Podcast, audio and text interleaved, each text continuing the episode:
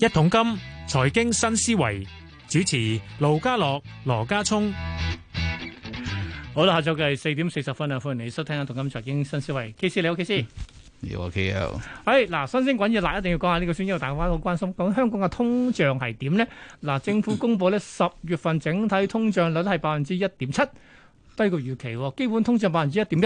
嗱，其實上個禮拜一大家記得啦，我哋係同啊政府經濟顧問歐世雄傾咧，佢話其實咧，相比世界各地， 相比世界各地咧。其實個喺個供應鏈個環節方面咧，我哋其實幾好嘅，所以咧我哋冇個所謂供應鏈太緊嗰個問題。咁所以我哋嘅通脹咧，嗯，你睇下而家即係都一點七啫嘛。咁我其實我哋香港係咪真係冇通脹壓力先？香港同大陸一樣啊，即係點啊？你有經濟差嘅風險，冇乜通誒脹。嗱，呢個我都係想講下， 因為我今日睇一啲有啲所謂人行的即係研究員所出嘅一個字眼咧。嗱，我哋成日都話咧，梗係通脹通脹兩高滯脹啊，係啊，累滯脹係啊，咩嚟嘅咧？喂，其實真係嗱，滯脹就即係我先話舉個例，誒經濟增長放慢啦，跟住通脹上翻嚟，跟令到中間嘅 gap 係縮窄。咁累滯脹即係咪類似滯脹啊？定係都因唔為佢係累滯脹，都唔係事實。佢邊有脹啫？你你今日你嗰個通脹係冇脹定點冇啊？啊！佢 CPI 通脹佢都好低啫嘛，係佢咯都係一點幾啫嘛。所以其實喂咁佢滯啫嘛，佢冇冇滯滯就係因為經濟放慢啫，咯，所以滯啫。經濟差咯，喂但係其實我想知道個累滯脹個累係啲咩？係類似近近似似嘅類。係啦，咁即係又唔係滯，即係又唔係滯脹。咁好表面上美仲國都唔係累滯脹啦，嗯哼美國都都係通脹啫嘛，都冇冇滯。美國係通脹，係佢唔係累滯脹，因為佢嘅經濟增長幾好噶嘛，佢係。佢經濟整體各樣都幾好啊。係啦，咁所以我就覺得，所以例點解會出咗所以啲字眼叫累滯脹咧？即係點啊？有個假象俾大家話，其實咧佢寫錯嘢，咁簡單， 係答完咯。冇乜研究價值咁樣。佢佢佢講嘅嘢同事我就實不完全話符，咩叫累滯脹同咧？事實不符咁樣 點樣點樣再即討係論落滯去？脹就滯脹，咁佢話好似滯脹又唔係滯脹，咁其實都唔知。咁佢而家都唔係就係漲，即邊係度其漲實都幾混帳，都冇漲。係嗱，混帳你講，我冇講。 好混亂啦。啊嗱，即係嗱，即係而家個形態就係嗱咁，你會唔會講喺環球各地咧有冇有冇滯脹先？暫時而家。喂，啊西方嚟通脹都冇滯啊，係通常，因為佢嘅經濟增長係，我哋呢邊就滯啫嘛，我哋冇漲啊，咦咁神奇，即係我哋又滯滯增長，但 係我我哋哋滯啫嘛，冇 漲啊。佢漲啊，我哋冇滯啊，因為一邊一樣啊嘛，哦，咁睇嘛事實咁其實上，有得揀邊樣好啲啊？喂， 兩樣都唔好。咁我都知。咁究竟我哋其實想要個增長啊，定係要個即係低通，即係唔使咁問啦，一定係兩樣都唔好，一定係又要馬兒好，又要馬兒不吃草。 嗯，呢係個世界上冇咁兩全其美嘅。明白。好，喂，其實咧，我仲想講點啱啱就係誒喺下晝嘅時候睇咧，就新聞中原來英國投資大臣咧，佢話咧，原來而家英國開始同呢啲海灣阿拉伯國家合作委員會啦，即係 G C G G C C 咧，傾緊啲所謂嘅自由貿易協定啊，嗱，係咪開始而家咧脱歐咗之後咧，就逐個逐個傾呢？喂，咁其實佢做都係咁講嘅，喂咪世貿模式咯，逐個傾都冇嘢喂，嘅。其實我想問咧，嗱，以前就跟歐盟一次過傾晒，然之後就照跟嘅啫，而家逐個逐個傾，有好定唔好啊？其實有好定唔好先？你傾唔傾到，你都要有貿易噶啦。係啊，係啊。麻煩啲啊嘛，個海關行政費用、行政時間多啲咯。係你唔會斷咗㗎嗰啲貿易，係。係咯，冇乜冇但係乜以問題前嘅以都前係咁喺一傾一把山一把一個傘下，全部做晒嘅，跟翻嗰套做噶嘛。而家就係我做且咁你英國同好多其他國家都都有貿易關係㗎啦，嗯嗯嗯或者任何其他國家同任何其他國家都有貿易關係㗎啦，一定要歐盟底下嗰個先至唔得係我㗎嘛。反而想諗誒、呃我反而就諗咧，就係其實搞咁多嘢咧，即係脱咗歐之後咧，所似乎係咪暫時睇到嘅都係好似負面嘅，可能撞埋一齊疫情啦，即係疊加效應咧，係咪都係負面嘅效果好啲？我舉個例，貨車司機又唔夠， 跟住唉。咪即係鬥起氣上嚟，大家會有啲有啲唔暢順嘅，唔暢但係順實際上嘅影響唔係好大。你一個通一個歐盟，其實佢最重要嗰部分就係大家啲誒、呃人啊、貨啊、錢啊，可以你喺裏邊走嚟走去啫嘛。係啊係啊，而家你就閘住啊嘛，而家係要。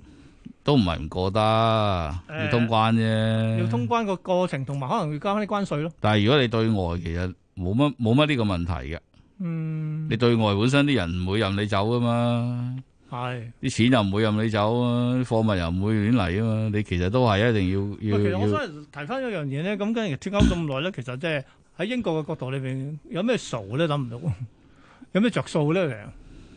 其實佢唔使跟歐洲議會立咗嗰啲法，誒、嗯嗯，因為歐洲議會係凌駕性噶嘛，係凌駕係佢係當地嗰、個嗰個法例噶嘛，嗯嗯啊，咁、個自主權大好多啦。嗯嗯仲有就如果對某一啲即係財政負擔比較重嗰啲，嗯咁佢哋亦都未必想財政上同你綁埋一齊啊。哦雖然而家佢嗰個誒歐元區就綁住個貨幣政策嗯嗯啊，財政政策就未綁嘅，嗯，係但係實際上年中都要你科好多水嗯啊，即係要誒、呃交嗰啲會費咯。會費 係冇錯。咁但係你主要都係救啲窮國啊嘛，因為你歐盟好多個廿幾卅個，係好多都係有唔係其實會呢樣嗰哦另一個我樣，甚至債務危機，你都要幫手科水。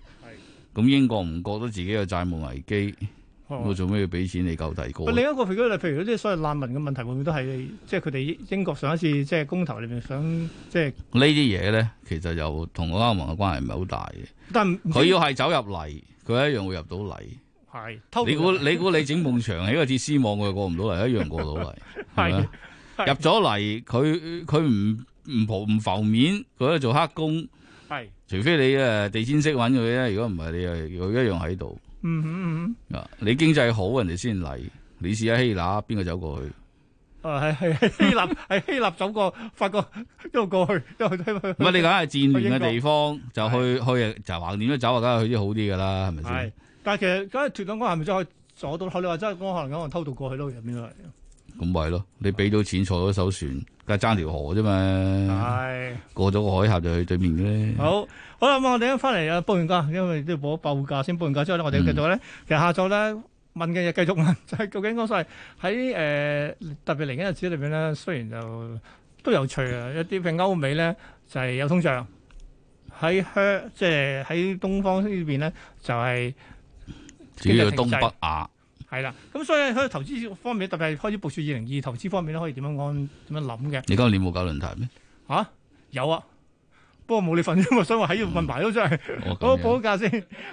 好，先講下本港股市今日嘅表現先。咁啊，早段升過下，見過二萬五千零九啊九嘅，跟住掉頭向下跌穿咗二萬五，跌到落二萬四千八百六十九，最後收二萬四千九百五十一，跌九十八點，都跌近百分之零點四。同期咧係其他市場方面咧，先睇下內地先。內地三大指數升添喎，升最多係深證成分升咗百分之一點四。喺日韓台方面都唔差嘅，係台灣跌啫，基本韓股唔差喎，升咗百分之一點四啊。歐洲開市，英國股市都升近百分之零點三。咁至於港股嘅期指現貨，月跌六十六點，去到二萬四千九百二十三，咁啊低水廿八，成交張數七萬六千幾張。好，國企指數跌四十，報八千九百二十九點，都跌半個百分點。成交點呢，今日港股主板成交呢，唔差啊，都一千二百九十二億啊嚇。睇埋恒生科指先，都跌百分之零點七，收六千四百一十，跌四十七點，三十隻成分股六隻升嘅啫。藍籌方面，暫時都係連日六十隻，咁啊有廿三隻升，當中表現最好嘅藍籌股竟係舜宇光學喎，而家變翻升近百分之八，跟住到瑞聲科技升近百分之六，比亞迪都唔差㗎，無論係 A H 股都升㗎，咁其中咧香港嗰方面咧升近百分之六嘅，另外到金沙都升近半成。至於表現最差嘅繼續係海底撈，跌到內最低十八個三，最後埋單咧，誒、都跌近百分之七嘅。好啦，數十大變翻騰訊第一位。誒、跌過六，收四百九十四個四，跟住到阿里巴巴跌兩個二，落到一百三十七個一，都跌近百分之一點六。美團呢個禮拜派季績啊，都跌六個八，去到二百七十四，跌幅百分之二點四。跟住係恒大汽車配完股之後發威喎、啊，升咗一成幾、喎，最高去到三個九毫二收，咁啊升咗三毫九。跟住到比亞迪股份升十七個二，去到三百一十七。京東呢個恒指新貴今日都升咗六個八，去到三百五十九個二，升近百分之二。信宇光學升十六個八，去到二百三十四個四。恒生中國企業跌毫四，報九十個八毫二。盈富基金跌八仙，報二十五個一。排第十係 Bilibili，佢配完股就跌咗一成啦，佢落翻五百六十四，跌咗六十六蚊。嗱，雖然十大之後睇下額外四十大大波動嘅股票，其中一隻就恒騰網絡，自從恒大賣晒之後咧，今日其實上日都已經升咗，今日再升，好似累計咧都升咗七成幾，今日咧就升咗兩成七。其他股反仲有就時代電器啦，升近八，升近一成嘅。另外跌嘅農夫山泉優入唔到啊嘛，另外京東健康亦都冇份啊 喎，所以兩隻齊齊跌百分之六嘅。好咁啊，K 先，嗯咁啊，其實咧我真係。又講下先，出年投資前景先。 即係你知今日同下個禮拜先見到你嘛， 之後都都比較忙。咁啊，頭先我哋中午嘅時候咧都講咗一啲所謂關於即係譬如喺通脹情況考慮之下咧，抗通脹嘅投資情況啦。金你話唔好諗啦，最正路通脹咧，係通脹係一個物價上升，最正路嗯就買實物，買實物走去超級市場掃貨，傻嘅你都喂，但係 屋企又無位頭制，先咁你唯有咪掃掃咩啊？做股票。掃股票咯， 喂，但係唔係講笑喎、最近啲朋友咧去花墟睇，佢話連聖誕樹都平時二千嘅喎，而家要成三，即係都真係唔係唔係嚇你喎，去到成三四千喎。跟住佢話點買都落手啦，但係又真係有人買喎。咁其實反映咗啲乜嘢咧？即係大家今年賺到好多啊！反正好有錢嗰啲人好有 錢咯，你都可以買咁大棵樹擺喺屋 企，咪係，咁屋企一定係好大地地方啦，係喂，嘛？咁咪冇冇程度咧？就係、嗱，誒屋企嘅人大啦，咁仲有就係、都係資產有價，可能佢哋都係炒港股炒到翻嚟咧，喂，炒港股應該翻唔到嚟。炒港股、炒港樓都應該唔係好掂啊！港樓啊，今年都冇乜表現都冇乜今年都表現應該係升嘅， 仲升緊嘅，而家都係。你七除八扣都係輸，哦 OK，即係大大致上 flat 嘅平嘅，係啊，都係去美股咯，係咯，係啊，主要講外圍啦。係啦。咁呢個呢不個，過美股今年就難咗啦，冇舊你年講係咁爽啊咪啦。先？你講係今年啊？二月打後都係挫下挫下咁，即係你都係要坐先得嘅。你呢個如果係一味炒嘅都唔未必贏嘅，嗯哼嗯係哼。啊。嗱，而家 S&P 嘅話咧，咁啊講真就真係幾幾好喎，都兩成幾三成咁去喎。咁我真係坐貨咯，可以坐落。挫過嚟嘅 S&P 同納指個走勢都好吻合，納指都挫得好犀利嘅，但係其實好似係咪佢應係該破頂㗎，大啊挫應㗎。該係係係咪應該道指嗰啲好啲咧？喂，因為道指早前上年係最慘最慘烈噶嘛，反而就今年一係慘時時，一時時。嗯你如果曾經有走一浸二三月嘅納指調整嘅時候，咁個道指就相對變好啲。嗯早排都係咁樣而家咧樣，而家又調轉納指好啲，係。哇！所以都轉嚟轉去轉得快。喂但我翻嚟諗緊咧，我哋當然而家即係今年揸到貨坐貨已經賺咗啦，但反而出年點啦？出年係咪出年都個波幅會仲大，我估計。你講係美股嘅波幅嘅重大？係啊，係，咁佢有波幅啊，我諗我哋都有啊啦。但係通常佢跌我哋跟喎，升冇我哋份喎。 未必嘅，啊差唔多到有底例啦。誒我相信差唔多到底，上不個禮過拜我講過係應該都係係呢排噶啦。不過見底又唔等於升，喺低位度發下發下咁咯。咁啊咪唔夠悶死美股喺啲高位度發下發下咁，咪炒股票咯。係咪住係先？咪美股高位化化下，會唔會再破創唔創到新高先？梗係創唔到新高嘅話，不如食糊啦，不如創新高就你而家係破緊頂嘅，納指嗰啲係係係。喂但係可以嘅。但係有啲美美股朋友話咧，其實你唔好以為好開心，其實咧係我哋幾日大嗰啲咯，即係但係譬如佢跌起上嚟，佢可以好快，即係你你都要好決斷先得。誒你即佢係如果你係你係做嘢，佢升起上嚟又好快，跌起上嚟又好快，節奏比較快。唔係哦咁港股咧，港股呢啲咧就就矮欄咁樣上落嚟，即係即係美股節奏快，你要快手。快手係咪？咁你意思即係意思點啊？咁又咁坐貨，即係呢兩年坐貨嘅我我套模式喺出年未必得喎，即係唔得，唔得。通即係要脹高都通常都係啲嘢都係未必有單邊表現。喂，咁點啊？咁即係又要即係見高位創新高就沽定係沽啊，咗要啲先。要要落返低睇再嚟睇位講做嘢啦。通常都可能係區間上落嗰只，不過區間可能會闊好闊下咯。因為你我哋你試你過你而家咁多錢嗰啲嘢升得咁急，跌起上嚟就急。嗯整體嚟講，成個波幅嗰個高低位應該都會都喂，會梗係好根據闊。咁樣講，直播咧，話咪都俾佢嚟港股咧，你都話見底啦，不如博港股好 過啦。佢見底，佢如果未必要行得好高 啊嘛。咁啊，係可能見底咪繼續喺度唔喐咯。你美股你話佢見頂，佢見頂未必跌得好多啊嘛。切，咁咁咁咁咁即點係啊即係所謂未必跌得好多，唔係舊年三月嗰只咯，我唔知會唔會跌四成俾你買咯。係，跟住即刻同佢收復， 收復翻啦。啊，跌嚟跌去可能係兩一兩成，一兩成都唔係少啊，但係佢可能跌得好急，嗯好急一轉頭咁又上翻去，你又 miss 咗，哼，咁啊真係都係反覆。嗯誒咪先，好嗱難既玩。哦，OK，啲商品都有少少咁情況，即係漸漸係係唔知係咪啲大行都已經有抱呢啲心態炒唔係錯。你話嗌通脹，應該唔係隻隻商品都升，嗯哼嗯一啲哼。啲嘅啫。喂，但係你頭先講嗰啦，係即係有通脹嘅市場係咁樣咧，譬如好似冇通脹嘅市場，好似我哋呢邊咧，咁我哋又咁咪立咯，立咯，我哋增長慢咯，我哋係。啊咪啲嘢喺下邊一路喺下邊嗰度。咁啊，好似話睇落好似好抵外喎，滯但係啊但係咧買完之後又又鎖住，買完之後又套住，係啊，係啊。係啊，跟住佢 佢哋個嗰個笑話話：，唉，你玩中港你收息嘅啫嘛。即係嗱，，你如果你美股嗰啲咁樣咧，譬如佢佢前景可以睇得好啲嘅，嗯，條腰嗰斜啊，未有衰退係啊跡係啊係象啊，佢坐落嚟你就買，佢坐落嚟你就買，即即係嗱係你都係佢嘅策咁上略下就係每一次坐落嚟坐佢兩成你就買，如果等佢上翻新唔高知又坐幾耐，坐兩成嘅有時以前啲啲通常啲跌市都可能有三幾個禮拜，而家未必有。冇啊，好快收復係啊，係啊，短嘅兩三個，一兩個禮拜，幾日都有。係啊，咁你你有時好難捉啊。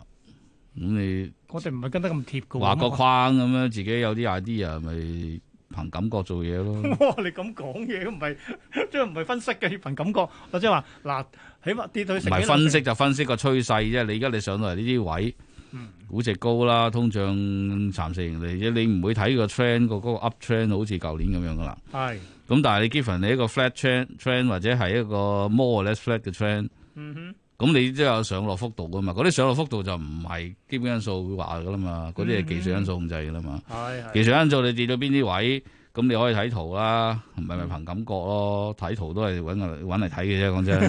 睇圖啊，好啊，又又你識你啊你畫咗係 你你即係唔係你話事啊嘛？係咪先？睇圖又睇你幅圖，又似你啫。 每個禮拜咪一次先得，咁搞法啫。總之你而家到過年，嗯我諗都 OK 嘅。過完年就應該有啲風險咯。明白，好啊。咁我出年二月過年啊，大家小心啲啊。係啊好啊，我傾呢個傾下呢度先， 因為跟住咧我哋會上緊百科嘅。咁今日嘅百科講咩咧？咁話說呢個月初咧，Facebook 就話咧唔再搞呢個人面識別系統喎，咁話話將十萬十。係咯，十億個客戶嗰啲資料鏟咗佢喎。其實大家都話喂，要保障私隱啊嘛，人面識別系統。但係其實咧，好多科技公司開始發展緊人面識別系統，做緊其他嘢。咁情況係點嘅咧？誒、聽下上緊百科。